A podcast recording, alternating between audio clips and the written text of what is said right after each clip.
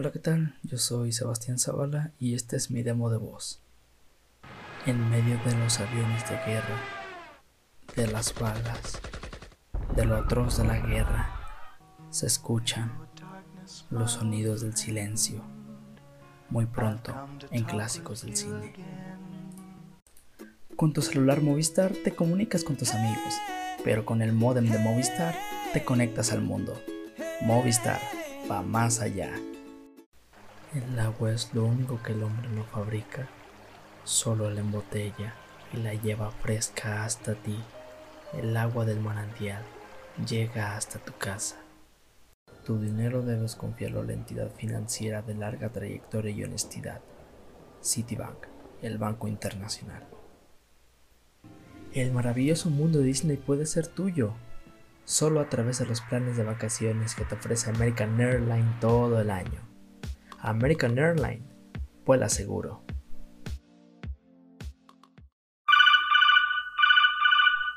Esto es. Friqueando.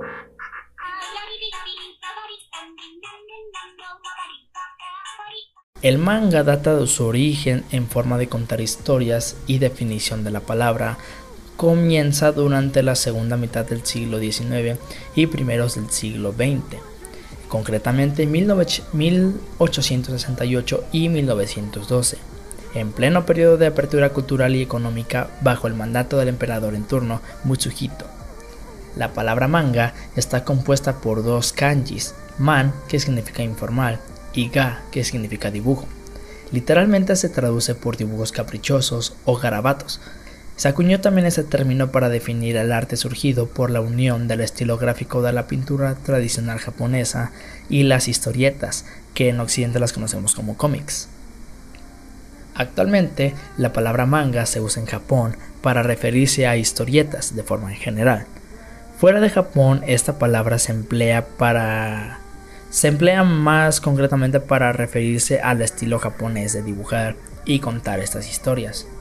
Se data que los primeros garabatos que muestran un, atisbo de estética manga lo encontramos en la obra Choyuyiga, realizada a mediados del siglo XVIII, que son una serie de dibujos con una carga satírica representando animales.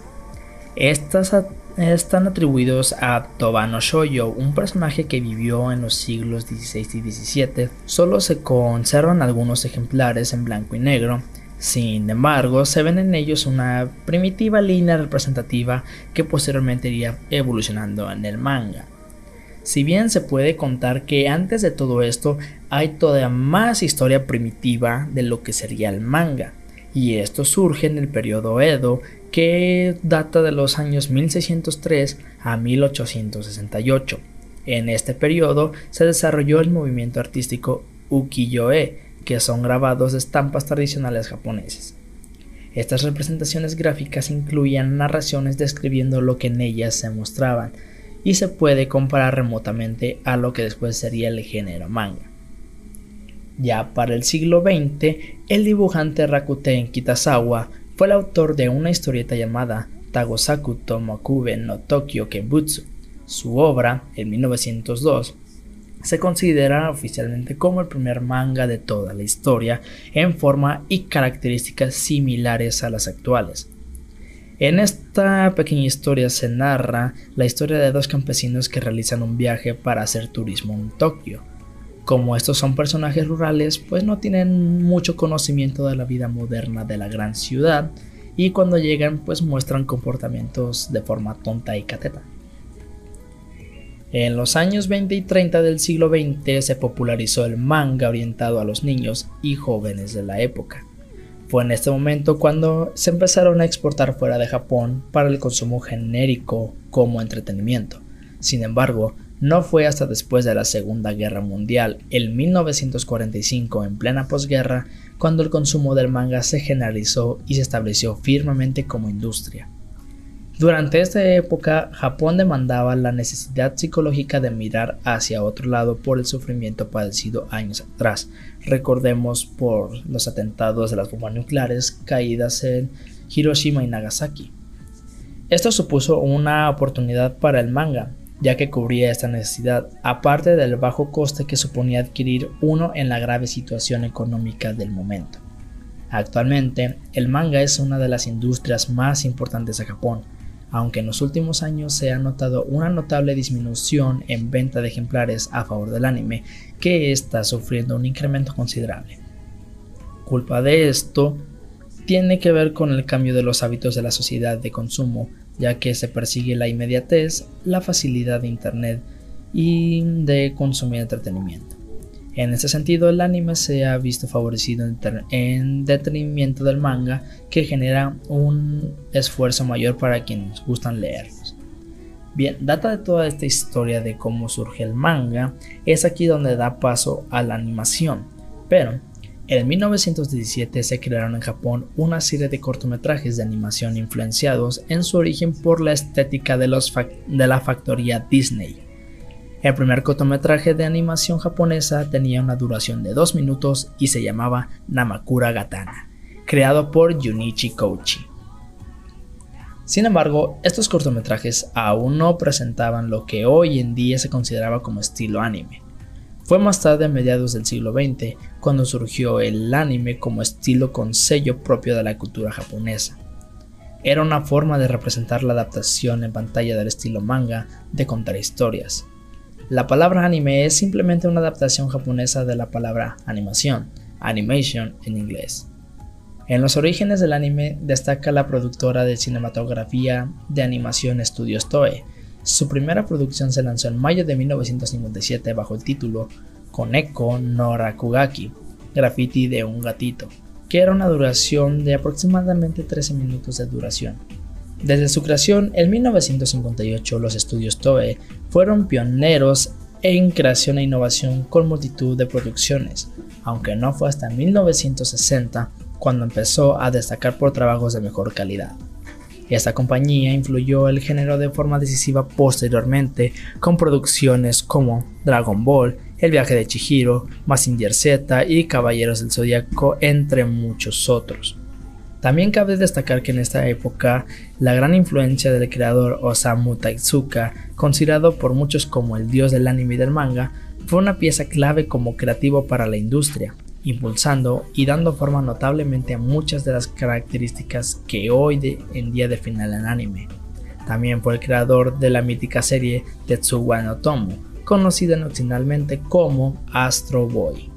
Si bien como pueden ver, el anime surgió a partir de ciertos cortometrajes, pero no se solidificó, sino tiempo después a partir, de la base de algunos cuantos mangas, como por ejemplo lo que fue esta persona que fue Osamu Tezuka, quien dio también vida a varios programas, como por ejemplo lo que fue Astro Boy. Y también esto supone un beneficio muy importante para la cultura japonesa. Los beneficios económicos y culturales que suponen la gran propaganda del anime y del manga a su país de origen hacen de esta industria una cuestión vital de importancia para el país. Desde pequeños también hemos crecido sin saberlo. Japón como potencial entretenimiento audiovisual desde hace años ha sabido influir en la sociedad al igual que Estados Unidos lo ha hecho durante años mediante el escaparate de Hollywood transmitiendo su cultura y abriéndose más si cabe al mundo. Así como pueden ver, Japón ha destacado a su manera como lo ha hecho Estados Unidos y también cuando se exportaron estos, esas nuevas tendencias de anime y manga para aquí a Occidente, fue lo que también influyó un poco más a, México por el hecho de las caricaturas en año y que se apenas estaban formalizando en la televisión. Y aquí es cuando desde pequeños hemos crecido sin saberlo, mirando a la cultura japonesa con producciones como Mazinger Z, Dragon Ball, Ultraman, Gundam, Transformers, Pokémon, Doraemon, Digimon, Akira Totoro, entre otras muchas más producciones. Casi se podría decir que una parte de nuestro cerebro es japonesa, y a mucha honra por supuesto. Esto me hace pensar que tal vez este motivo pudiera ser que nos despierte tanto apego a esta cultura. Japón es un país donde se lee muchísimo y no solo manga. Llama la atención el número de librerías existentes en las ciudades japonesas. Solo el manga representa más del 23% de toda la facturación de la industria editorial japonesa. En proporción, más del 37,5% de todo lo que se publica en el país es manga. Al cabo del año son aproximadamente 11.000 novedades, una ingente producción que se suma año tras año al mercado. El turismo externo japonés se ha incrementado muy notablemente en los últimos años, impulsado sobre todo por el turismo cultural. Gran parte de la cultura de este incremento lo tiene el manga y el anime. Muchos de los turistas que visitan Japón están influenciados por la cultura audiovisual japonesa. Ven al país del sol naciente como un destino soñado, motivados en muchos de los casos por sus preferencias en el mundo del entretenimiento audiovisual. Japón está de moda y miles de jóvenes y no tan jóvenes miran a Japón con interés y referente cultura. La historia del manga y del anime está siempre en constante proceso de desarrollo y evolución técnica, respaldada por la demanda de los consumidores en todo el mundo. Si bien esto ha implicado un poco de historia tanto para la cultura japonesa y aquí en Occidente, como lo vimos con esas producciones que llegaron en nuestra infancia por aquellos dotes del inicio de los años 90, y pues que ha supuesto también una parte sincera para la vida de muchos mexicanos que hoy en día son adultos y que de algunas personas que se van induciendo en este anime, eh, que se van induciendo en la cultura japonesa, van conociendo y se van dando cuenta de lo importante que es el manga y el anime para la cultura japonesa, ya que esto supone básicamente su economía y como dio sus inicios también en lo que fue la posguerra que dio inicio a todo esto, y sin saber de que esas bombas nucleares que cayeron en Nagasaki y Hiroshima dieron paso a todo eso, lo que sería un gran sello que tiene Japón, y que lo da a demostrar con sus producciones, con sus novelas gráficas, a todo el mundo. Durante bastante tiempo ha sido complicado señalar cuál fue el primer videojuego, principalmente debido a las múltiples definiciones que este puede tener, pero podemos decir que el primer videojuego fue llamado Note and Crosses, también llamado como X o X, desarrollado por Alexander S. Douglas en 1962. El juego era una versión computarizada de 3 en raya que se ejecutaba sobre la EDSAC y permitía enfrentar a jugadores humanos contra una máquina. En 1968, William Higginbotham creó, sirviéndose de un programa para el cálculo de trayectorias y un osciloscopio, Tennis for Two, un simulador de tenis de mesa para entretenimiento de los visitantes de la exposición Brookhaven National Laboratory. Este videojuego fue el primero en permitir el, juego entre dos jugadores humanos. Cuatro años más tarde haría su aparición Steve Russell, un estudiante del Instituto de Tecnología de Massachusetts que dedicó seis meses a crear un videojuego para computadora usando gráficos vectoriales. Este videojuego fue conocido como Space War. Este juego consistía en dos jugadores que controlaban la dirección y la velocidad de dos naves espaciales que luchaban entre ellas.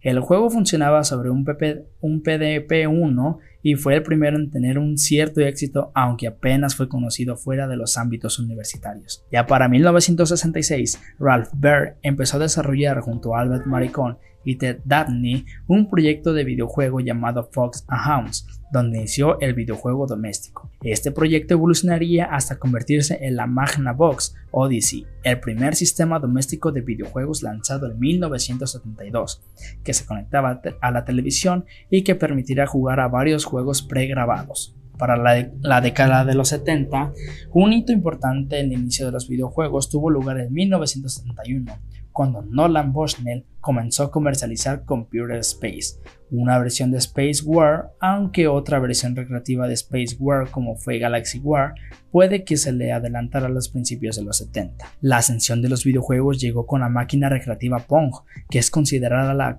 versión comercial del juego Tennis for Two de Higginbotham. El sistema fue diseñado por A.L. Alcom para Nolan Bushnell en la recién fundada Atari. El juego se presentó en 1972 y fue la piedra angular del videojuego como industria. Durante los años siguientes se implementaron numerosos avances tecnológicos en los videojuegos. Los microprocesadores y los chips de memoria aparecieron en, los salones recreativos juegos como Space Invaders de Taito o Asteroids de Atari. Para los años 80 comenzaron con un fuerte crecimiento en el sector de los videojuegos, ya que estábamos entrando a la era de los 8 bits. Estas máquinas recreativas y de las primeras videoconsolas aparecidas durante la década de los 70. Durante estos años destacaron sistemas como Odyssey 2 de Philips, Intellivision de Mattel, ColecoVision de Coleco, Atari 5200, Commodore 64, TurboGrafx de NEC, y por otro lado, en las máquinas recreativas triunfaron juegos como el famoso Pac-Man de Namco, Battlezone de Atari, Polpo Station de Namco, Tron de Midway y Saxon de Sega. El negocio asociado a esta nueva industria alcanzó grandes cosas en estos primeros años de los 80, pero sin embargo, en el 83 comenzó la llamada crisis del videojuego, afectando principalmente a Estados Unidos y Canadá, y que no llegaría a sus fines hasta 1985. Japón apostó por el mundo de las consolas con el éxito de la Famicom, llamada en Occidente como Nintendo Entertainment System, también conocida como la NES lanzada por Nintendo en 1983, mientras en Europa se decantaba por los microordenadores como el Commodore 64 o el Spectrum. A la salida de su particular crisis, los norteamericanos continuaron la senda abierta por los japoneses y adoptaron la NES como principal sistema de videojuegos. A lo largo de la década fueron apareciendo nuevos sistemas domésticos como la Master System de Sega, el Amiga de Commodore y el 7800 de Atari, con juegos hoy en día considerados clásicos como el Tetris. A finales de los 80 comenzaron a aparecer las consolas de 16 bits, como la Mega Drive de Sega, y los microordenadores fueron lentamente sustituidos por las computadoras personales basadas en arquitecturas de IBM. En 1985 apareció Super Mario Bros., que supuso un punto de inflexión en el desarrollo de los juegos electrónicos, ya que la mayoría de los juegos anteriores solo contenían unas pocas pantallas que se repetían en un bucle y el objetivo principal era hacer una alta puntuación. El juego desarrollado por Nintendo supuso un estallido de creatividad.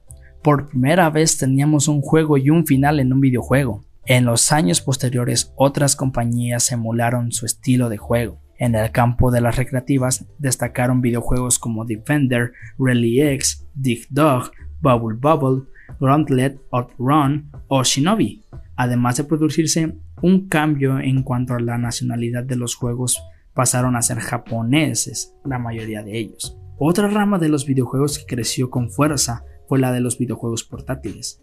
Estos comenzaron a principios de los 70, con los primeros juegos completamente electrónicos lanzados por Mattel, los cuales difícilmente podían considerarse como videojuegos, y fueron creciendo en particularidad gracias a conversiones de, recreativas como las realizadas por Coleco o adictivos microjuegos como las de Game Watch de Nintendo. La evolución definitiva de las portátiles como plataformas llegó en 1989 con el lanzamiento de la Game Boy de Nintendo. Ya a principios de los años 90, los videojuegos dieron un importante salto técnico gracias a la competición de la llamada generación de 16 bits, compuesta por la Mega Drive, la Super Nintendo Entertainment de Nintendo, la PC Engine de NEC, conocida como TurboGrafx en Occidente, y la CPS Changer de Papcom. Junto a ellas también apareció la Neo Geo de SNK, una consola que igualaba las las prestaciones técnicas de un arcade, pero demasiado cara para llegar a la forma masiva de los hogares. Esta generación supuso un importante aumento en la cantidad de jugadores y la introducción de tecnologías como el CD-ROM, una importante evolución dentro de los diferentes géneros de videojuegos, principalmente gracias a las nuevas capacidades técnicas. Mientras tanto, compañías habían comenzado a trabajar en videojuegos con entornos tridimensionales principalmente en el campo de los PC, obtenido diferentes resultados desde las 2D y media de Doom, 3D completas de 4D boxing a las 3D sobre entornos pre-renderizados de Alone in the Dark, referente a las ya antiguas consolas de 16 bits. Su mayor y último logro se producirán por el SNS, mediante la tecnología 3D de pre-renderizados de CGI, siendo una máxima expresión jugados como Donkey Kong Country y Killer Instinct. También surgió el primer juego poligonal en consola, la competencia de la SNES Mega Drive. Lanzó el Virtual Racing, que tuvo un gran éxito, ya que marcó un antes y un después en los juegos de consola 3D. Rápidamente, los videojuegos 3D fueron ocupando un importante lugar en el mercado, principalmente gracias a la llamada generación de los 32 bits, en las videoconsolas. Sony, PlayStation y Sega Saturn, principalmente Japón, y la generación de 64 bits en las videoconsolas, Nintendo 64 y Atari Jaguar. En cuanto a los ordenadores, se crearon las aceleradoras 3D.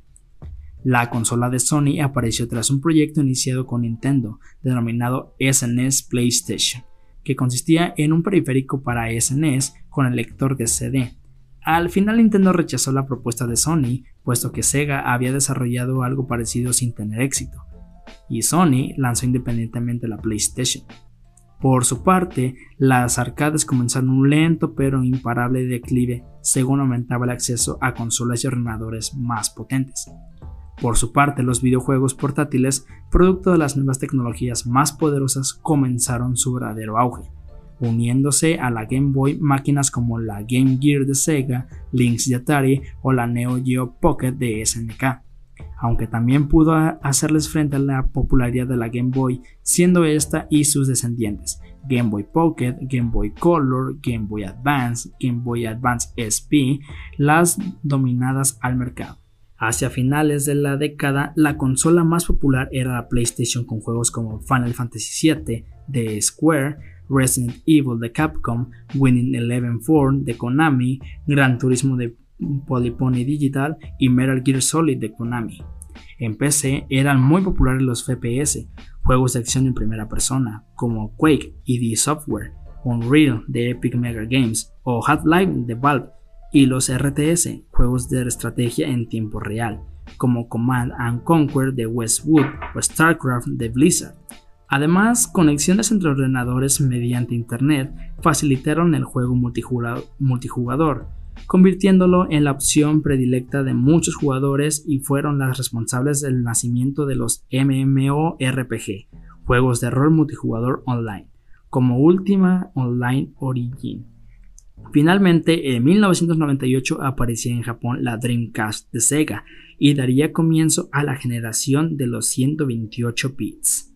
Para el comienzo del nuevo siglo, en el año 2000 Sony lanzó la anticipada PlayStation 2 y Sega lanzó otra consola con las mismas características técnicas de la Dreamcast, nada más que venía con un monitor de 14 pulgadas, un teclado, altavoces y los mismos mandos llamados Dreamcast Drives 2000 Series CX1. Microsoft entra en la industria de las consolas creando la Xbox en 2001. Nintendo lanzó la sucesora de la Nintendo 64, la GameCube, y la primera Game Boy completamente nueva desde la creación de la compañía, la Game Boy Advance. Sega, viendo que no podría competir especialmente con una nueva máquina como la de Sony, anunció que ya no, produciría hardware, convirtiéndose solo en desarrolladora de software en 2002. El ordenador personal PC es la plataforma más cara de juegos, pero también la que permite mayor flexibilidad. Esta flexibilidad proviene del hecho de poder añadir al ordenador componentes que se pueden mejorar constantemente, como son tarjetas gráficas o de sonido y accesorios como volantes, pedales y mandos, etc. Además, es posible actualizar los juegos con parches oficiales o con nuevos añadidos y relacionados por la compañía que creó el juego o por otros usuarios. Como pueden ver, esta historia es muy un poco larga, en la cual tiene mucho que ver en tanto guerra entre compañías, desde que comenzó Nintendo revolucionando las nuevas consolas hasta la desaparición como lo que fue Sega, que ya no, produjo, ya no produjo más consolas, sino que se dedicó más a desarrollo. Esto fue, fue Friqueando.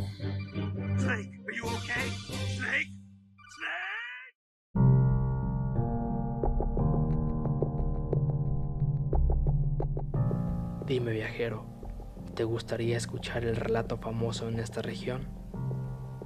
Agradezco tu interés. Y ahora sin más preámbulos, los monstruos vuelven a la vida durante la noche de la luna carmesí. ¿Recuerdas el día en que fue tu turno? Recrea ese despertar, sube al pedestal y que nada te separe del aire nocturno. De vez en cuando podemos ser testigos de una luna carmesí y lo que sucede no es cuento de hadas.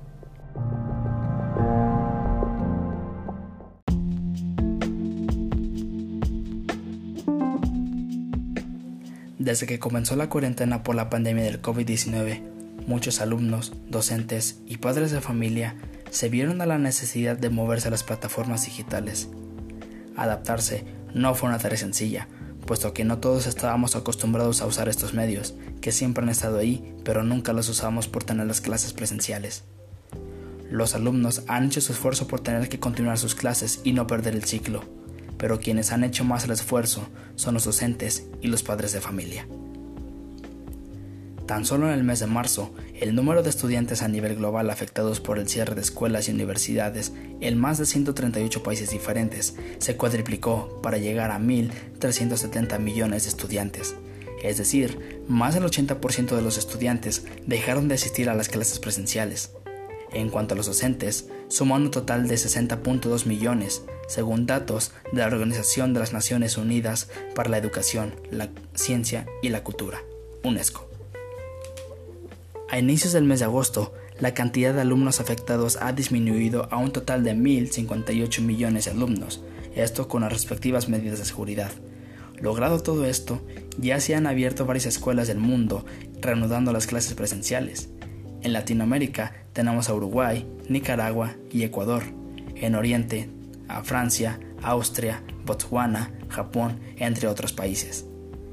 Aquí en México ya es un hecho que el regreso a clases no será pronto, por lo tanto, seguiremos en el apoyo de estas plataformas digitales para continuar los ciclos escolares. En un principio era una lucha constante en aprender a usar estas plataformas, como Google Classroom, Meet o Zoom. Tuvimos que adaptarnos a usarlas, pero esto se puede decir que obligatoriamente, puesto que a estas alturas ya no es tan complicado usarlas, tanto que ya es parte de nuestra vida diaria levantarnos a las 6 a.m. para enlazarnos con los profesores y tener las actividades que normalmente tendríamos en un aula.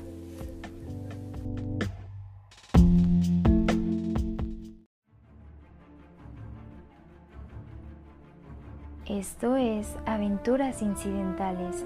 Hoy escucharás La Guerra de los Mundos de H.G. Wells, parte final.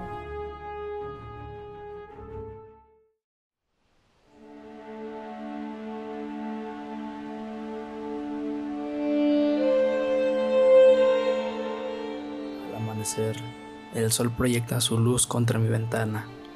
Compruebo por ella que la negra nube de gas ya se ha desvanecido y junto a ella los grandes prados que se extienden hacia el norte. Parece como si una tormenta de nieve negra hubiera descargado sobre ellos. Me arriesgo a salir de casa hacia la carretera. No hay tráfico alguno. Por todos lados puedo ver coches destrozados, equipajes caídos y cuerpos carbonizados. Me dirijo hacia el norte y por alguna extraña razón me siento más seguro siguiendo los pasos de esos monstruos que escapándome de ellos, y a pesar de ello, mantengo siempre mi alerta. Ya he visto cómo se alimentan los marcianos, y en caso de que alguna de esas máquinas apareciese por encima de los árboles, me tiraría al suelo y escondería. Me acerco a un castaño. En octubre es cuando las castañas están más maduras, y lleno de ellas mis bolsillos. Debo conservar la vida Hace dos días que camino inseguro hacia el norte a través de un mundo desolado, y por si fuera poco, advierto un animal vivo, una pequeña y rojiza ardilla que se mueve sobre la rama de una haya. La contemplo lleno de un sentimiento de profunda admiración. El pequeño animal vuelve su cabecita y me mira.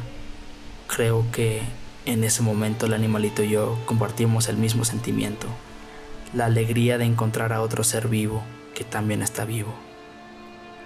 Sigo hacia el norte. Encuentro unas vacas muertas en un campo nauseabundo. Más allá destacan las ruinas calcinadas de una lechería. La torre de un silo permanece en pie, como un guardián sobre la llanura destrozada, como un faro desierto junto al mar. Montado sobre la techumbre del silo, se yergue el gallo de una veleta y la flecha señala hacia el norte. Al día siguiente, por fin llego a una ciudad Noto que su aspecto me resulta bastante familiar. Sin embargo, sus edificios aparecen extrañamente recortados y aplastados, como si un gigante hubiese cortado en rebanadas y de un descomunal manotazo sus más altas torres. Llego hasta las afueras de Newark. He encontrado la ciudad abatida, aunque sin destruir del todo.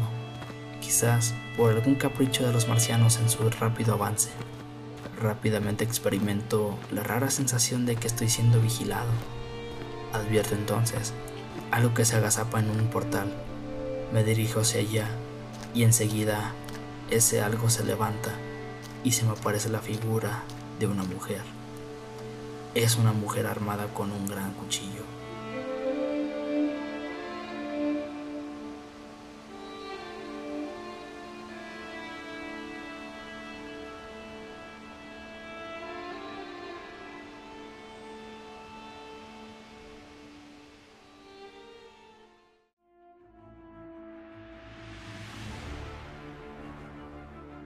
Escuchas La Guerra de los Mundos en Aventuras Incidentales.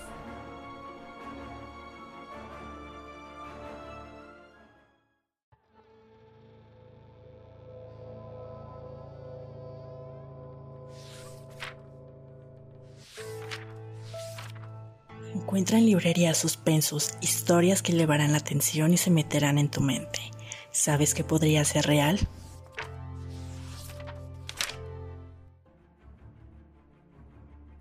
¿Escuchas? Se están acercando. Continuemos con la historia.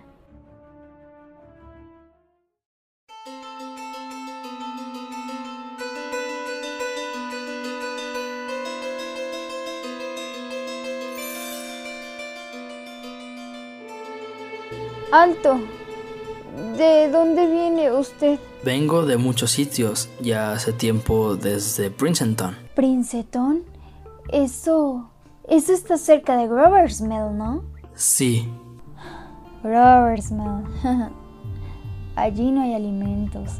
Esta es mi tierra. Toda esta parte final de la ciudad hacia abajo, hasta el río. Solo hay alimentos para uno. ¿Hacia dónde se dirige usted? No lo sé, creo que estoy buscando gente. ¿Qué es eso? ¿Entonces ha oído usted algo? No, no, no. Tan solo un pájaro. Un pájaro vivo. Usted debería saber que en estos días los pájaros tienen sombra. Oiga, aquí estamos al descubierto. Vamos a resguardarnos en un portal y allá hablaremos. ¿Ha visto usted a los marcianos? Se fueron a Nueva York. Durante la noche se ve en el cielo el reflejo de sus luces, exactamente como si todavía viviera gente allí. Por el día no se les puede ver. Hace cinco días un par de ellos llevaban algo muy grande por el aeropuerto. Creo que ellos están aprendiendo a volar. ¿Volar? Sí, a volar. Oiga, entonces, ¿podemos decir que la humanidad se acabó ya? ¿Solo quedamos dos, usted y yo? ¿Los únicos dos supervivientes? Ellos se encuentran fuertes. Han hecho sucumbir a la nación más grande del mundo. Esas estrellas verdes probablemente seguirán cayendo todas las noches en diversas partes. Tan solo han perdido una máquina. No nos queda nada que hacer. Estamos deshechos. Estamos liquidados. ¿Dónde ha estado usted que lleva un uniforme? Sí, es lo único que me queda. Yo estaba en el ejército, en la Guardia Nacional. Bueno, va. No hubo más guerra que la que hubiera podido haber entre los hombres y las hormigas. Sí, pero éramos hormigas comestibles para ellos. Ya me di cuenta. ¿Qué harán con nosotros? Yo he estado reflexionando. Hasta ahora nos tomaban a medida que nos necesitaban. Un marciano no tiene más que ir andando unos kilómetros y cazar a quien quiera entre la multitud. Pero en adelante ya no lo harán así. Nos elegirán sistemáticamente, escogerán a los mejores y los guardarán en jaulas o algo parecido. Todavía no han comenzado con nosotros. ¿Que no ha empezado ya? No han comenzado todavía. Todo lo que ha pasado hasta ahora es porque no hemos tenido suficiente buen sentido para estarnos quietos. Les hemos estado molestando con nuestros cañones y todas estas pequeñeces. Hemos perdido nuestra cabeza corriendo alocadamente en manadas. Ahora, en vez de andar moviéndonos de forma ciega, tenemos que razonar conforme a la actual situación. Ciudades, naciones, civilización, progreso. Pero si eso fuera así, ¿qué motivo nos queda para vivir? Mire, ya no será posible acudir a conciertos musicales en un millón de años, por lo menos. ni tampoco será posible disfrutar de agradables cenas en buenos restaurantes. Si son esta clase de cosas lo que usted persigue, créame que sería de ingenuos. Entonces, ¿qué nos queda? La vida. Esto es lo que queda. Yo lo que necesito es vivir. Y usted también. No vamos a dejarnos exterminar. Yo no quiero dejarme atrapar, ni que me domestiquen ni me ceben como a un animal. ¿Y entonces qué es lo que va a hacer usted? Yo voy a combatirlos justamente siguiendo sus pasos. Tengo un plan. Nosotros los humanos como humanos ya estamos liquidados. Todavía no lo sé bien, pero tenemos que aprender mucho antes de tomar una decisión. Y tenemos primero que vivir y seguir libres hasta que podamos saber cómo vencerlos. Ya ve usted, yo lo he meditado bien. Dígame, dígame realmente todo lo que piensa hacer. Bueno, no todos nosotros tenemos la fuerza bruta de un animal. Y así es como debe ser. Por eso yo le vigilaba a usted. Todos esos oficinistas y obreros que vivían en estas casas no hubieran valido. No tienen coraje para eso. No servían más que para ir de casa al trabajo y del trabajo a casa. He visto centenares de ellos corriendo como animales para llegar a tiempo al trabajo, viajando como sardinas en lata. Y luego corriendo también por la noche para no llegar tarde a cenar. Todos preocupados por tener un seguro de vida contratado en caso de accidente. Luego los domingos lo pasan aburridos pensando en su porvenir. Los marcianos serán para ellos un buen golpe de suerte. Tendrán bonitas jaulas, buena comida y ninguna preocupación. Después de una semana de andar errantes por los campos con el estómago vacío, darán la vuelta y se sentirán a gusto cuando los marcianos les atrapen. Usted parece que ha pensado en todo, ¿no es así? Sí, pero aún hay algo más. Esos marcianos tomarán a algunos de ellos como animales domésticos y les enseñarán a hacer algunos trucos. ¿Quién sabe? Tendremos que lamentar cuando un niño que ha sido domesticado sea luego sacrificado de mayor. Y no hay que descartar que se entrene a personas para cazar a otras personas. No, no, no, eso es imposible. Ningún ser humano. Entre tanto, usted y yo y otros como nosotros, ¿dónde vamos a vivir cuando los marcianos sean totalmente dueños de la Tierra? También me he preocupado de eso. Viviremos bajo tierra. Me he acordado de las alcantarillas. Bajo Nueva York se extienden muchos kilómetros de alcantarillado. Las principales son bastante grandes para cualquiera. Además, hay en el subsuelo bodegas, bóvedas, almacenes subterráneos, túneles de los ferrocarriles y del metro. Me empieza a comprender usted. Será necesario reunir a un grupo de hombres fuertes. Nada de gente débil. Los inútiles fuera. ¿Y usted quiere que yo vaya allí con usted? Bueno, yo le doy a usted una oportunidad para hacerlo, si quiere. No, no, no, no, no, no discutamos por eso. Siga. Y tendremos que buscarnos lugares bien seguros donde permanecer ocultos, ¿sabe? Y deberemos conseguir todos los libros que podamos. Libros científicos, ¿se entiende? Ahí es donde los hombres como usted acostumbran a ir, ¿no es así?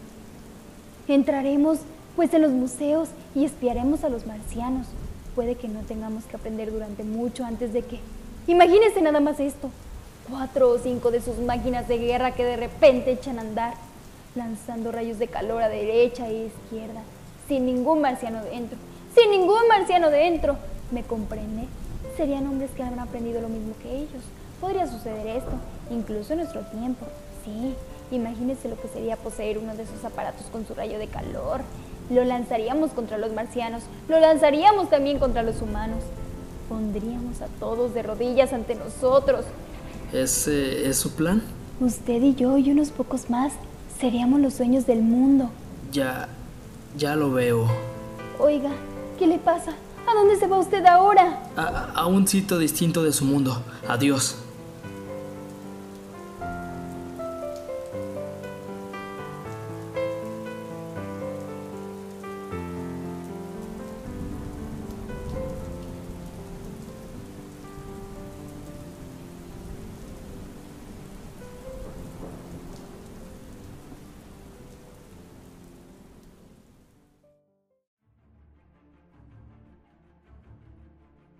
Mantente alerta.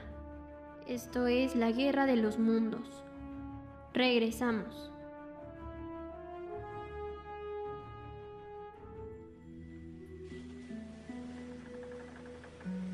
Museo de Arte Bizarro ahora lleva el terror de manera digital.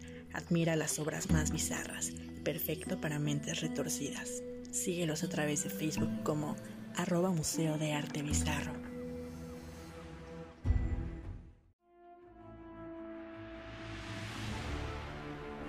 ¿Ya no hay nadie más allá afuera? Esto es Aventuras Incidentales. Continuamos.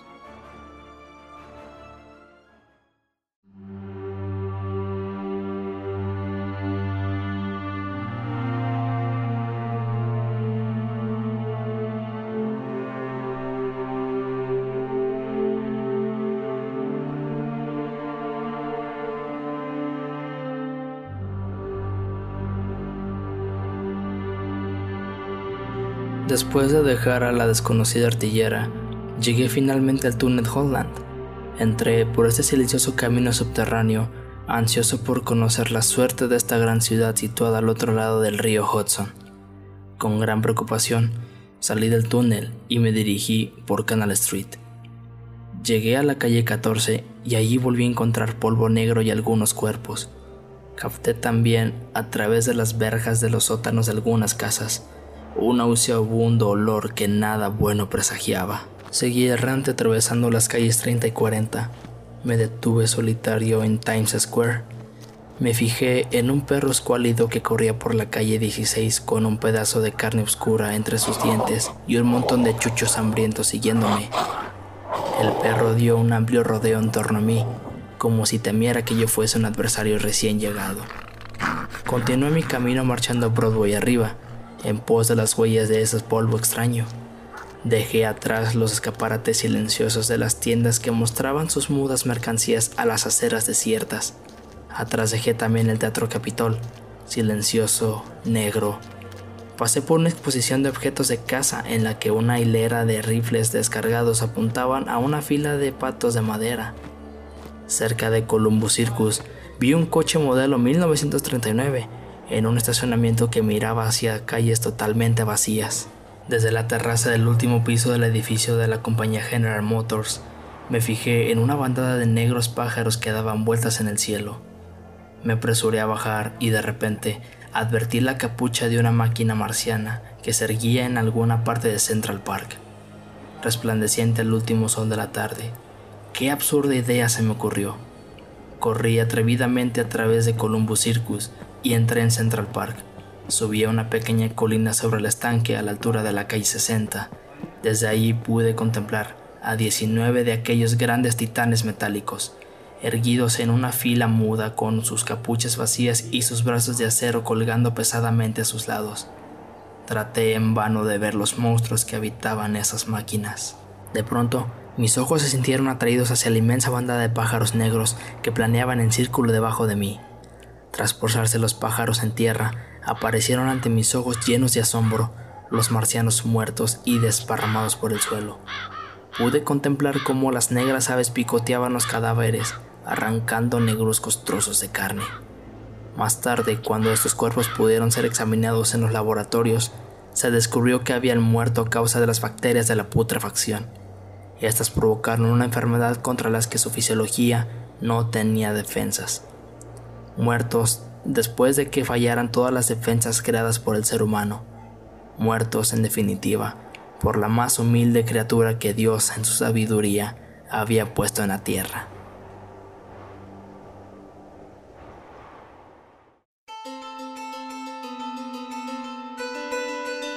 Antes de que cayera el primer cilindro, existía la creencia general de que a través de las largas distancias del espacio no existía otra vida más que la que se encontraba en la insignificante superficie de nuestro minúsculo globo terráqueo. Pero ahora, miramos más allá. Admirable, aunque borrosa es la visión que yo he fabricado en mi mente sobre una vida que poco a poco se irá esparciendo desde esta minúscula semilla del sistema solar hasta las inanimadas extensiones del espacio sideral. Pero esto es un sueño remotísimo Puede ser que la destrucción de los marcianos sea solamente algo temporal. Quién sabe si tal vez a ellos y no a nosotros les pertenezca el futuro. Y ahora, me parece extraño poder estar tranquilamente sentado en mi apacible estudio de Princeton, escribiendo este último capítulo de mis memorias comenzadas en una granja abandonada de Grover's Mill. Extraño me resulta ver ahora cómo juegan los niños en las calles, y extraño me parece ver a los jóvenes que pasean sobre el césped, donde las nuevas hojas primaverales van borrando las cicatrices negruzcas de una tierra anteriormente abrazada. Es extraño observar el público que visita el museo donde se exponen las piezas descuartizadas de una máquina marciana. Extraño me resulta por último cuando recuerdo la primera vez que la vi, clara y brillante, pero fría y silente, en el atardecer de aquel último gran día.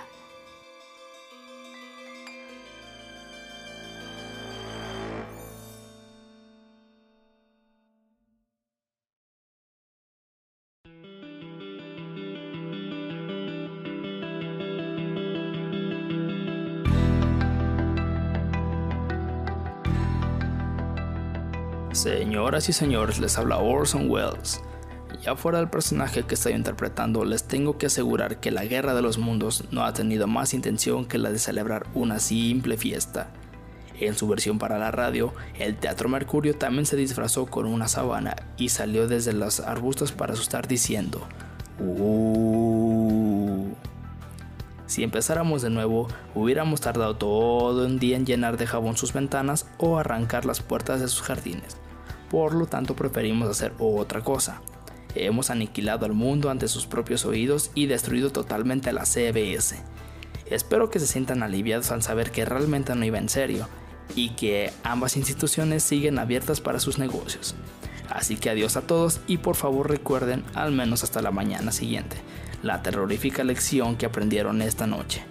El invasor con cabeza de globo brillante y sonriente que se encuentra en el salón de sus casas no es otra cosa que un habitante con una calabaza hueca. Y si acaso el timbre de la puerta suena y al abrir no ven a nadie, no será un marciano, sino Halloween.